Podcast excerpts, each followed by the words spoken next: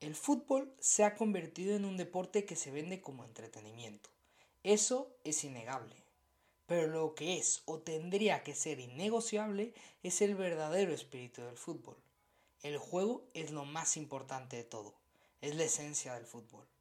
Después tenemos a los aficionados, que para los grandes dueños del fútbol representan solo un valor monetario, pero realmente representan lo más bonito de este juego, el sentimiento. La idea de la Superliga nos ha hecho cuestionarnos mucho acerca de qué va el fútbol. Para mí y para muchos otros claramente va de sentimiento de pertenencia, de un juego, de un balón. Hoy hablaremos sobre retransmisiones deportivas, Superliga y cómo estos dos factores han afectado al aficionado. Esto es Café y Fútbol. Comenzamos.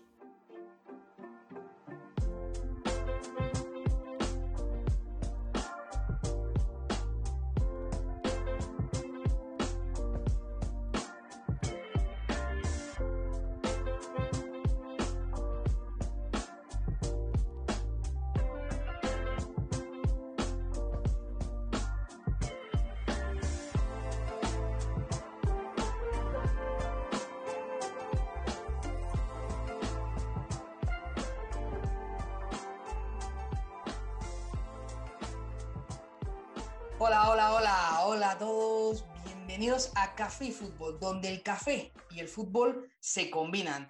Y hoy traemos un invitado muy especial, nuestro segundo invitado de Café y Fútbol en esta segunda entrevista que hacemos del podcast. Le doy la bienvenida a Jaime Velasco. ¿Cómo estás, Jaime? ¿Qué tal, José Ignacio? Pues nada, un honor para mí participar en un podcast que combina dos de mis pasiones, la verdad, porque es que tengo que reconocer que soy bastante cafetero y muy nada, bien. estar aquí. Es que esa es la pregunta que yo le estoy haciendo a todos los invitados. ¿Te gusta el café?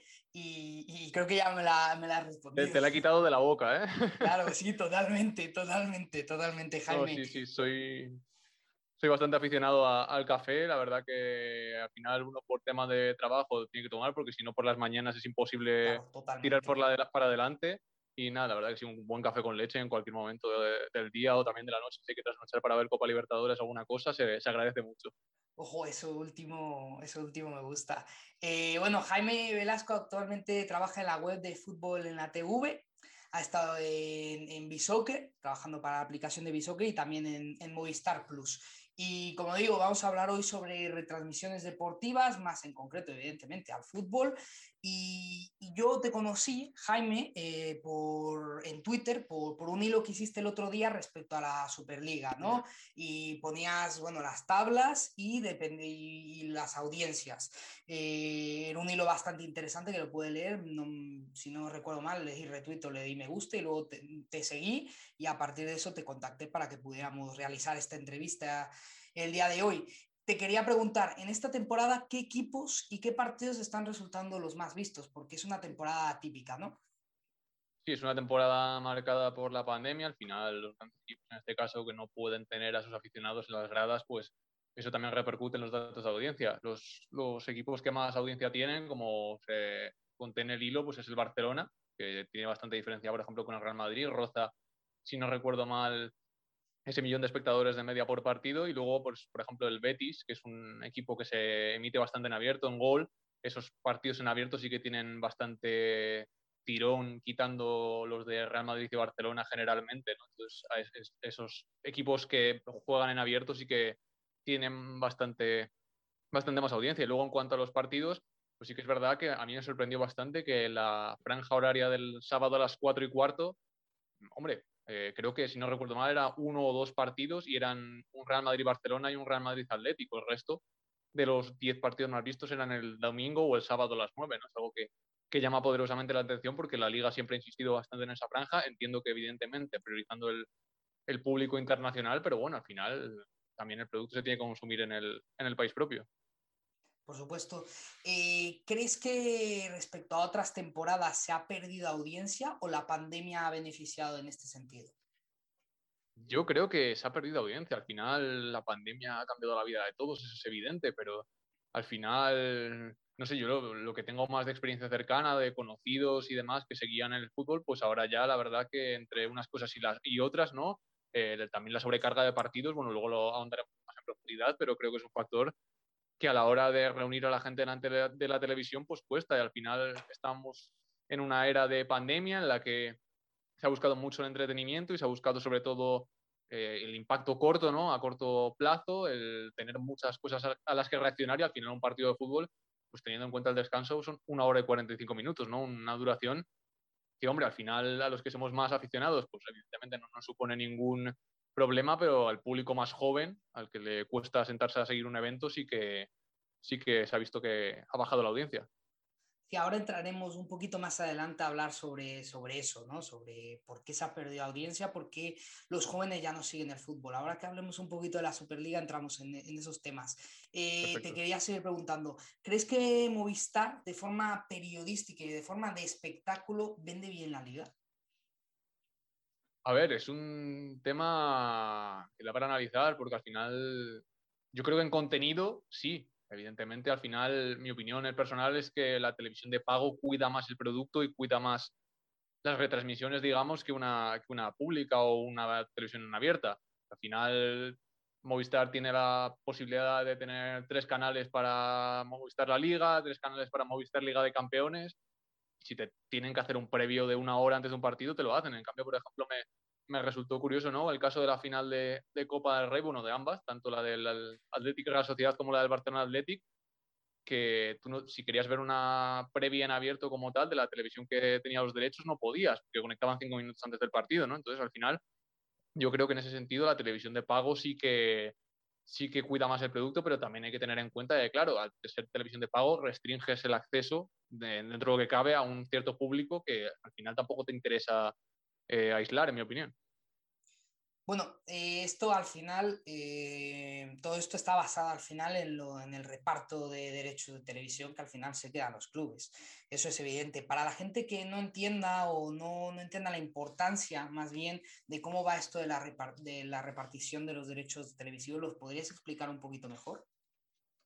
Sí, al final cada club de la liga, creo que son según baremos que tiene la propia competición y la propia organización, eh, recibe una cantidad de dinero que no es fija eh, entre ellos. Por ejemplo, en la Premier League sí que hay una cantidad, me parece que de derechos de televisión fija para todos los clubes que cobran igual y luego en función de, que me parece que es de posiciones en la clasificación y demás, sí que va, sí que va variando esa cifra, pero en la liga no, en la liga eh, me parece, recuerda si no me equivoco, que Barça y Madrid tienen en el primer escalón de, de, ingresos por derechos, luego está el Atlético y luego ya con una diferencia sustancial el resto, pero al final también eh, comparándolo con la Premier, pues sí que es verdad que, por ejemplo, un cuarto equipo de la liga, vamos a decir el Sevilla, el Valencia, cualquiera fuera del Real Madrid, Barcelona o Atlético, no cobra mucho más o no llega incluso a la cifra que un equipo de zona media baja de la Premier League, ¿no? Entonces eso es algo a tener en cuenta también.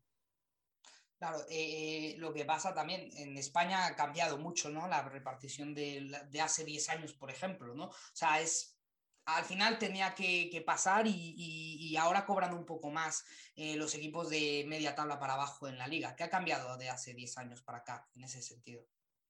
Bueno, yo creo que a Javier Tebas se le critica muchas veces, ¿no? Por algunos eh, movimientos que ha realizado, comentarios, pero en ese sentido yo creo que es una labor excelente. Al final ha comercializado muy bien el producto, un producto que antiguamente eh, tenían unos horarios a veces un poco difíciles de seguir, porque si no recuerdo mal tenías el sábado a las 6, 8 eh, y 10, que a las 10 quizás, aunque fuese un partido en abierto, que ahí podían emitir a un Real Madrid Barcelona o cosas de ese estilo, eh, sí que para ver a nivel internacional, pues ahí carecía un poco de sentido. Ha dado una estructura a la competición de tener un partido cada, cada dos horas, de no tener partidos solapados, salvo jornadas especiales de final de, de competición o intersemanales, y en ese sentido, pues al final, evidentemente, eh, favorece a, tanto a los clubes porque ganan más dinero con los derechos como a la propia competición. Al final, eh, la tabla, en el hilo que, has comentado antes, se puede ver como los partidos menos vistos, sobre todo, son aquellos que coinciden en jornadas intersemanales o que se solapan varios partidos entre ellos. Entonces, claro, a la hora de, explotar el producto,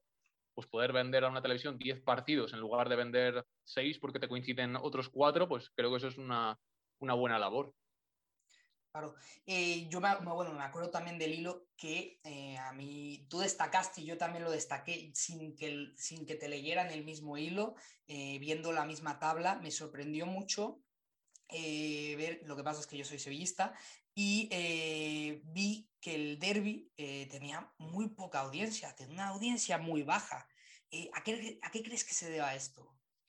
Sí, a mí también me llamó bastante la atención, la verdad, porque es un partido que a nivel mediático, a nivel de pasión, pocos hay a ese nivel en, en España me parece que uno tuvo. Claro, me, refería al Gran Derby. Me refería al Gran sí, sí, sí, Creo que dije Derby. Sí, sí, sí. No, no te entendí, no te preocupes. Me, parece que uno tenía, no sé si era el de ida o el de vuelta, 500.000, hablo de memoria, y el otro me suena que cerca de 350.000 o así aproximadamente. No sé, la verdad es que me llamó la atención. Al final, uno de ellos se, se jugó, si no recuerdo mal, un sábado a las 4 y cuarto, y en ese, lo que hemos comentado antes, en ese sentido, que al, al aficionado español, al menos, le cuesta mucho sentarse delante de la televisión a ver un partido a esa hora pero la verdad es que a mí también me sorprendió, no sé muy bien el, el por qué, pero bueno, al final también imagino que Sevilla es una ciudad especial para todo en ese sentido y que al final el pique, los bares y demás, eh, aunque con las medidas que hay en la pandemia actualmente, pues sí que se intenta reunir la gente a ver los partidos más que en, un, en una casa, ¿no? Una persona.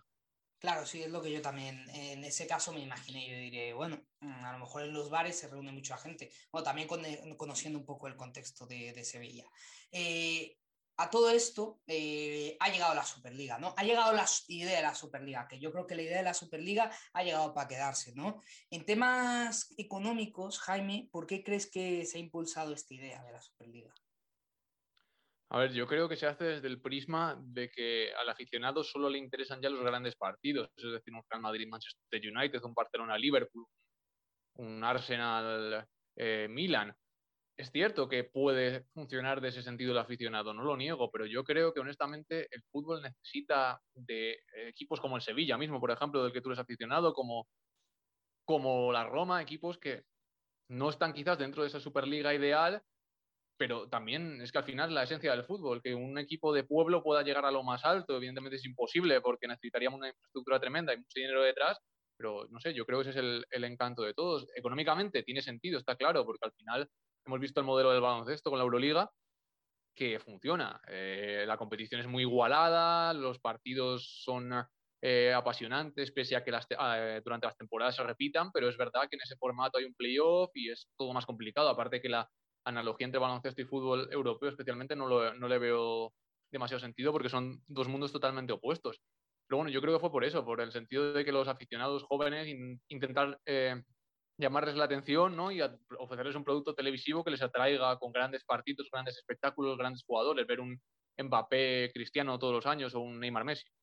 Sí, ¿tú crees que por eso pasa? O sea, eh, en el sentido de que, ¿por qué crees que se está perdiendo público? ¿Tú crees que se está perdiendo público porque no hay partidos de esos o, o tú le das alguna otra explicación a eso? Yo lo que pienso honestamente es que el calendario está muy sobrecargado. Al final, tú lo que quieres ver es a los grandes jugadores, quieres ver a los Neymar, Mbappé y demás, sea al final, obviamente, si es un partido de Champions de una gran noche contra el Barcelona, pues mucho mejor, pero al final tú te sientas delante de la televisión a ver a esos jugadores y al final nos estamos encontrando, ¿qué pasa? Que Lewandowski eh, se ha perdido los cuartos de final de Champions con el PSG por lesión. Al final pierdes a los jugadores por, bueno, por lesión, por el COVID, evidentemente, que eso no hay que tenerlo, eh, menospreciarlo en, este, en esta temporada y yo creo que el, que el, aficionado, la calidad no es buena. No puedes, por ejemplo, el caso del Real Madrid, por ejemplo, que viajó a Getafe jugando con un equipo prácticamente en cuadro. El aficionado se sienta a ver a los jugadores. Entonces, yo creo que hay que, mi opinión, vamos, obviamente eh, esto es debatible, pero habría que intentar eh, descargar un poco el calendario, jugar a menos partidos y que esos partidos sean de mayor calidad. Claro, y es que creo que esto es una bola de nieve, ¿no? Porque si los futbolistas juegan más partidos, tienen ese, ese, eh, están propensos a la lesión y además pierde el espectáculo en ese sentido, pero es que además piden cobrar más porque están eh, trabajando más, digámoslo de esa manera. Y ese es uno de los grandes problemas que hay ahora mismo en, el fútbol. bueno, para cerrar un poquito esto de la Superliga, para entrar otra vez un poco a los derechos televisivos de lo que sería esta Superliga, ¿cuál es tu postura abierta de, esta, de la Superliga? Bueno, yo la verdad que estoy eh, en un principio en contra. Creo que el modelo es bueno. En ese sentido sí que creo que, por ejemplo, reformar la Champions es algo necesario. Creo que el formato actual, eh, con el calendario que hay, es demasiado cargante quizás. Es verdad que obviamente los equipos más modestos también tienen derecho a participar, por eso no me gusta que sea cerrada, pero que quizás a lo mejor un formato de ese estilo con eh, plazas abiertas, es decir, que por ejemplo si el Valladolid queda tercero en la liga, tenga acceso a la, competición, sí que sería algo más, más, eh, más entretenido o más, digamos, más atractivo. El tema es lo que tú comentas, que es una bola de nieve esto, hay muchos derechos en conflicto, están las ligas, están las federaciones, están los equipos, están los jugadores y al final el éxodo, el punto de encuentro para que todas las posturas confluyan va a ser complicado de alcanzar, pero yo creo que el fútbol necesita una reforma. Claro, por supuesto. Eh, al final, eh, totalmente, totalmente de acuerdo. Eh, es una situación complicada, a ver, porque luego ahora también tengo en la Champions de 2024 que, que en formato a mí me parece mucho peor. Sí, es horrible. Es, horrible. pero bueno, vamos a ver, vamos a ver qué termina pasando. bueno, y lo, y lo, que pensaba es que también los equipos españoles se unen a esta Superliga eh, porque posiblemente también estén enfadados con esos derechos de televisión, como por parte decían el chiringuito florentino, ¿no? Sí, puede ser una, una realidad eso que comentas. También al final es lo que te comentaba, que el, por ejemplo, el, equipo de media tabla o de zona europea de la liga cobre menos que un Wolverhampton o un Brighton and Hove eh, Albion, pues al final genera que los mejores jugadores se vayan a la Premier y al final tu producto se acaba devaluando. Por ejemplo, lo hemos visto eh, hace poco con el caso de Rodrigo Moreno, que le fichó el Leeds United por 30 millones, que es una cantidad que en España, quitando Sevilla, por ejemplo, en algún caso, que Sevilla también, claro, se ha beneficiado por derecho propio de los ingresos que ha recibido en Champions, es una cantidad que no puede pagar un Getafe o, un Betis. Al final, pues eh, si la Premier se acaba llevando los mejores jugadores, los mejores entrenadores, tu producto se devalúa y se genera, entre comillas, una pequeña Superliga en Inglaterra. Claro. Eh, sabemos que el impulso económico de JP Morgan era el principal incentivo de, esta Superliga, ¿no? Pero ¿cómo crees que se podría haber vendido los derechos de televisión de esta Superliga? ¿O cómo se pueden vender en caso de que, esto salga una nueva idea y avance? Sí, yo creo que era una buena oportunidad. Siempre se ha comentado, se ha rumoreado que plataformas como Amazon Prime, Netflix querían meter la cabeza dentro del mundo del fútbol, yo pienso que era una buena, buena oportunidad para, para ellos, ¿no? Al final es un contenido premium, ¿no? Porque se reúnen los mejores equipos, los mejores jugadores, e incorporarlo a tu catálogo es muy importante. Eh, luego también se comentaba el rumor de Dazón, que quizás Dazón había ofrecido, eh, había adquirido, perdón, los, los derechos a nivel continental. Al final yo creo que es un formato que se puede, puede vender a plataformas, digamos, más eh, novedosas, más modernas, no tanto una televisión convencional, porque al final lo lógico es que confluyan bastantes partidos de forma simultánea, ¿no? Y, al final que el... Y además lo que comentábamos antes también, ¿no? Que si lo que quieres es favorecer al aficionado que tenga acceso a, a la competición, pues es ir a, las televisiones o a, los, o las plataformas que más consumo tengan, ¿no? Al final Netflix, por ejemplo, es una plataforma que tiene un impacto mundial eh, para las series y demás, y Amazon, con el tema de Amazon Prime, también llega a mucha gente. Entonces, eh, a, apuntar esos focos, a, atacar al público joven, creo que era la, opción más adecuada. Veremos si se, acaba, si se acaba llevando a cabo, pero desde luego es una opción muy interesante. Eh, ¿tú, ves, ¿Tú ves como un problema eh, que se tenga que pagar para ver fútbol? O sea, en el sentido de que hace unos años no se tenía que pagar y todo era eh, en abierto y hoy se tiene que mm. pagar y tú crees que esa, eso es una de las causas de que, de que se haya perdido al público joven? yo creo que sí, es la principal causa. Un problema, sí, no, digamos, al final eh, siendo de televisión de pago, tú ya en ese sentido restringes el acceso a un determinado eh, cantidad de gente que por lo que sea, o porque no pueda tener acceso a él, o porque no quiere pagar por televisión, ya le, le, impides tener el acceso a la competición. Pero por otro lado, lo que te comentaba, yo creo que el contenido que ofrecen las televisiones de pago a nivel de retransmisiones deportivas es mucho más cuidado, mucho más elaborado, más trabajado, y en ese sentido el espectador se, se beneficia de ello. Es un tema complicado, yo creo que habría que encontrar el nexo de unión entre ambos, eh, entre ambos mundos, ¿no? Que ni antes pudieras ver en abierto un Barça-Madrid, eh, la carrera de, Fórmula 1 de Fernando Alonso y la final de Roland Garros de Rafa Nadal, pero ni que ahora no pueda ver, ni que ahora no puedas ver nada, ¿no? Al final tienes que utilizar esa ventana de, de televisión en abierto para acercar al público al público tu producto, quizás no lo más estrella, los mejores partidos, no te digo un Real Madrid-Barcelona, pero sí, por ejemplo, no sé, un Sevilla-Villarreal, un partido de ese estilo, ¿no? Que tenga también tirón y que sea interesante. Por supuesto, es que ayer, ayer por ejemplo, vimos que el partido, bueno, estamos grabando miércoles, posiblemente los puedan estar escuchando el fin de semana o, el mismo viernes que sale. Eh, se jugó el Sevilla Athletic, retransmitido en gol, y tuvo muy buena audiencia.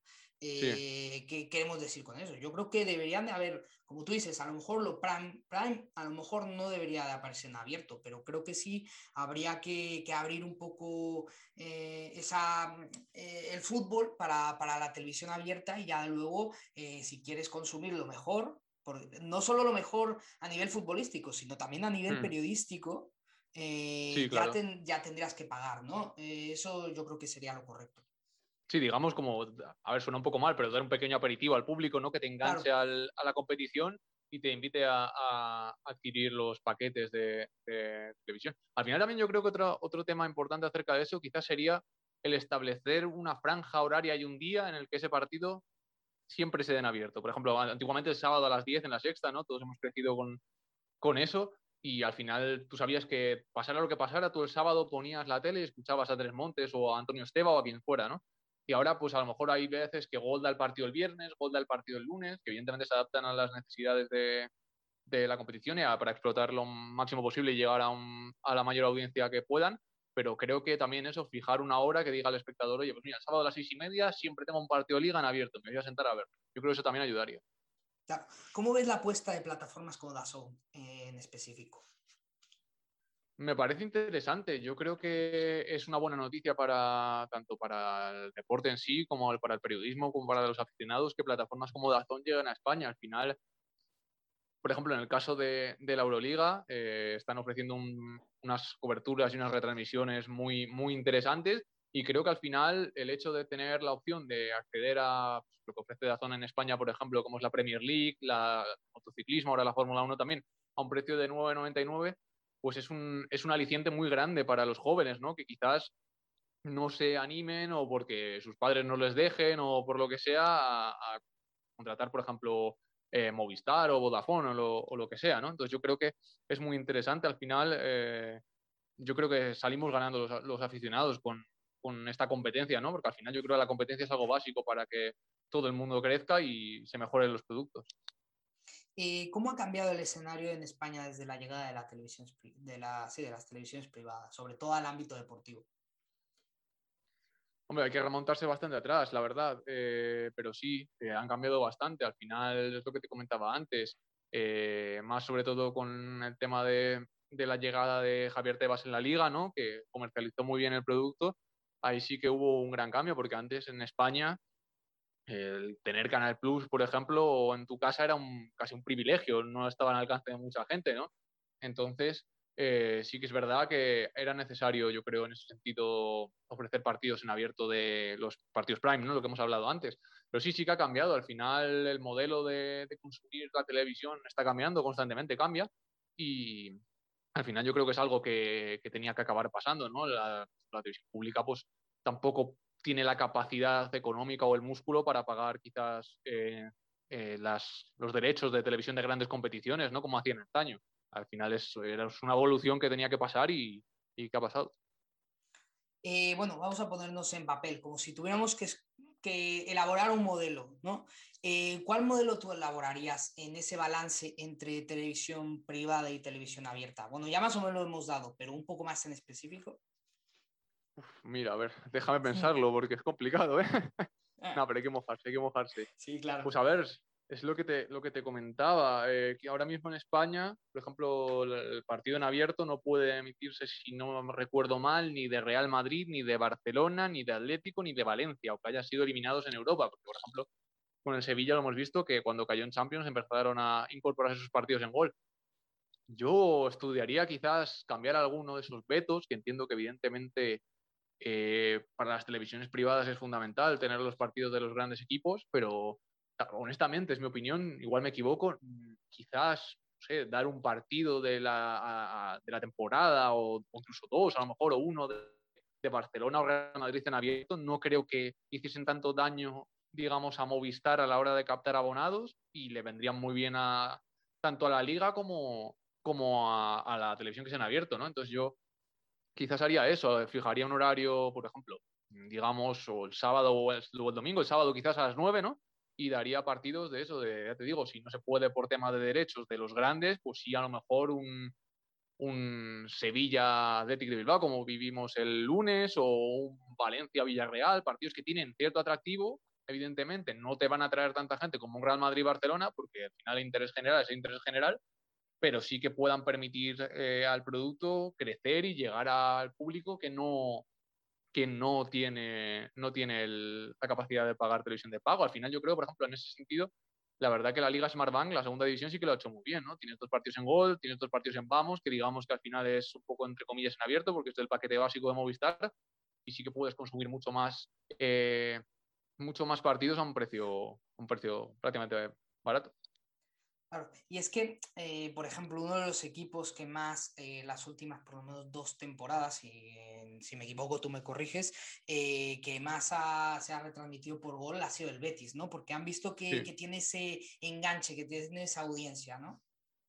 Sí, sí, el Betis es uno de los equipos que más han visto en gol en las últimas temporadas. Al final, incluso también cuando participó en la Europa League, si no me equivoco, en la 2018 o 2019.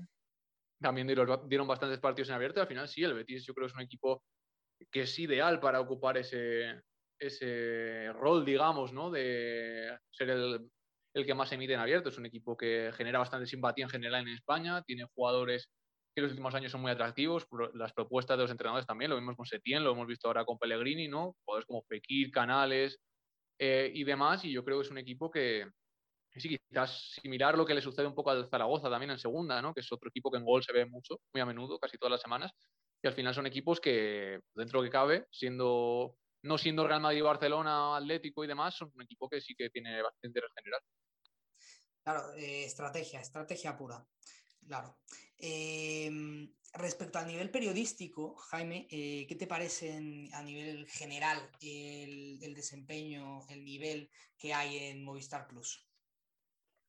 No, Movistar Plus, la verdad que hay grandes profesionales. Yo creo que se demuestra, ¿no? Cada vez que te conectas a la narración de un partido. La verdad, por ejemplo, a mí siempre me ha gustado mucho José Sánchez. Me parece el mejor narrador del país, también está Adolfo Barbero, Carlos Martínez, por supuesto, a nivel de comentaristas también, ¿no? Eh, gente como Maldini, Axel Torres, eh, Jorge Valdano, ¿no? Yo creo que son grandes profesionales y que en ese sentido eh, sí que el aficionado se beneficia un poco, digamos, de, de, estar consumiendo ese producto de pago, ¿no? Se ve, ese dinero se ve, un poco bien, como digamos que como que está bien invertido. Y luego la verdad que también en el hecho de los programas, de por ejemplo el partidazo de, de Movistar con Juanma Castaño, Guido y demás, también es un programa que, que considero muy interesante y que, y que yo creo que realmente reflejan un poco el interés, o perdón, el, lo que debería la línea seguir el periodismo, ¿no? Yo creo que hay que acercarse a esa, eh, digamos, un poco imparcialidad o objetividad, ¿no? Y dejar un poco el periodismo más de bufanda, ¿no? Que se ha, que se ha, se ha llevado a cabo un poco los últimos años. Por supuesto, sí, me, me robaste exactamente las preguntas de quiénes son referentes a nivel de. Ya lo siento, te estoy quitando todas, ¿eh? Al principio me quitaste el café y con esto. Eh, no, es que tienes toda la razón y además si luego añadimos, por ejemplo, el, día después, eh, los programas de reportajes, lo que antes era Informe Robinson, ahora Informe Plus que, ha empezado después de la era con Dani Garrido, sí. Exactamente, sí, sí, sí. Eh, los otros también, que de hecho uno de los compañeros de los otros la semana pasada se pasó por, por mi clase a darnos una charla. Y, es que se está haciendo periodismo de, calidad eh, y también porque evidentemente hay dinero, ¿no? Sí, yo creo que ese formato que comentas de los otros reportajes Vamos, y Plus, creo que es muy interesante porque al final estamos viendo con las series o con los documentales que el, el espectador quiere ver algo en concreto, no se sienta a esperar a que le ponga la televisión el contenido que la televisión quiera, no, él quiere tener el control quiere tener el mando de quiero verlo cuando yo quiera, donde yo quiera y desde donde yo quiera. Entonces, al final, yo creo que esos contenidos para consumir bajo demanda son, son tremendamente interesantes y al final es lo que, lo que comentas tú, ¿no? Que al final la marca Movistar Plus, pues es un sello casi de calidad. El informe Robinson es una institución periodística del deporte de este país O sea, cualquier buen aficionado o alumno de periodismo que se quiera eh, introducir en el mundillo tiene que ver esos reportajes porque la verdad que había algunos que eran auténticas obras de arte. Totalmente, totalmente de acuerdo. Y bueno, para terminar esta primera parte de la entrevista, queda otra más pequeña, eh, quiero hablar sobre el Multi-Champions, Multi-Europa League, que, también se, ha dado mucho, lo hace mucho eh, Movistar. Eh, ¿Crees que es una gran forma para atraer a la audiencia? Sí, yo pienso que sí. Al final hay noches de Champions, también de Europa League, que tienes tantas dudas de no sé qué partido poner y a lo mejor no juega tu equipo o hay varios partidos interesantes que al final yo creo que el formato multi-champions eh, sí que es tremendamente atractivo e interesante porque te, da una visión panorámica de lo que es toda la jornada, evidentemente centrado en los partidos de los equipos españoles, pero sí que, quizás es lo que comentamos antes, ¿no? Que el, el, usuario busca o el espectador un impacto rápido, corto, ¿no? Pues eso de ir cambiando de campo a campo, de ofrecerte las mejores jugadas, de ofrecerte los goles, que creo que, que es un formato muy interesante. Además, eh, Jaume Naveira, que es el, narrador, yo soy un total admirador porque es que, sobre todo con la Europa League, el, hecho de conocerse a todos los jugadores de todos los partidos en la fase de grupos me parece un auténtico, un auténtico genio. Pero sí, yo creo que es un formato que, que en la liga se pierde, ¿no? Porque al final es lo que tiene, lo bueno que tiene el tener un partido a cada hora es que puedes verlos todos si te encanta el fútbol o, o los puedes seguir o tienes la fortuna de poder seguirlos pero se pierde ese formato de, de multi ¿no? que, con el que hemos crecido. Pero, pero bueno, yo creo que en Champions y en Europa League sí que es tremendamente interesante. Totalmente. Y totalmente lo de Jaume. ¿eh? Eh, de hecho, me gustaría traerlo algún día al podcast. Sería bastante interesante. ojalá, ojalá eh, puedas.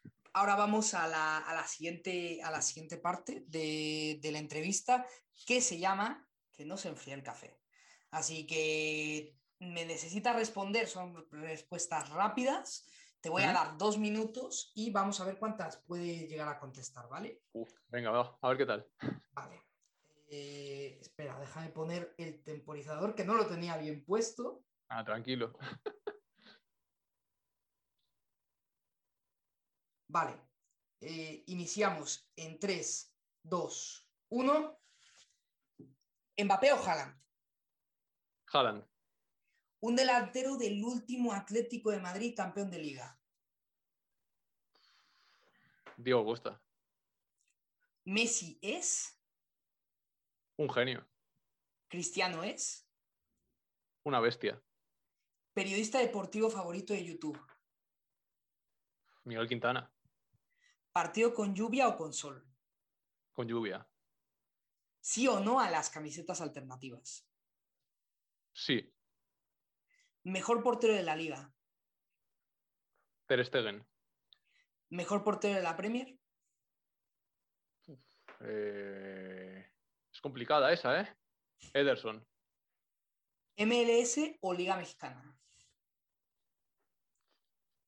MLS. Mejor derby de España. Betty Sevilla.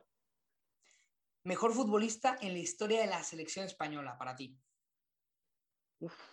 Voy a decirte Xavi Hernández. ¿Lewandowski o Benzema? Lewandowski. ¿Quién va a ganar la Euro? Te voy a decir que Francia, pero muchas dudas, ¿eh? ¿Un partido con pipas o sin pipas? No soy muy de pipas, sin pipas. ¿Libro favorito de fútbol? Eh, me va a matar. Alberto Diogo, pero Memorias de África me parece que era el título. Es que ahora estoy en bracket, no en blanco indomable, indomable, Lo tengo aquí, lo tengo aquí en la mesa. Sí, perdóname. ¿Guardiola o Klopp? Eh, Klopp. ¿FIFA o Football Manager? Ambos, pero FIFA un poco más. Eh, ¿Joao Félix triunfará en el Atleti? Va a depender de él y si cambia su carácter. Se terminó el tiempo, se terminó el tiempo, Jaime. Han sido bastantes, ¿no? Han sido bastantes. Mira, han sido 1, 2, 3, 4, 5, 6, 7, 8, 9, 10, 11, 12, 13, 14, 15, 16, 17, 18, 19. 19. Así que te has quedado bastante bien.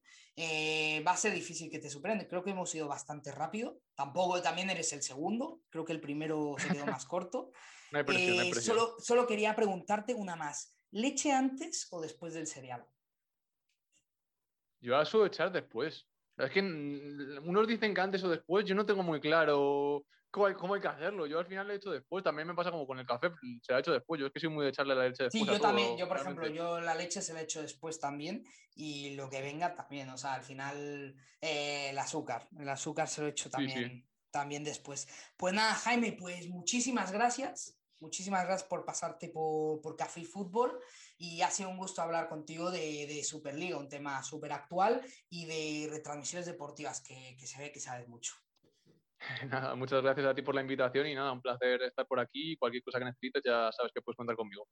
Pues nada, ya saben todos que en este mes de mayo vamos a tener otra entrevista en Café y Fútbol. Vamos a cumplir con esas dos entrevistas mensuales. Así que les dejamos con esta pedazo de entrevista con Jaime Velasco. Soy José Ignacio Caballero y he dirigido Café y Fútbol. Muchas gracias y hasta luego.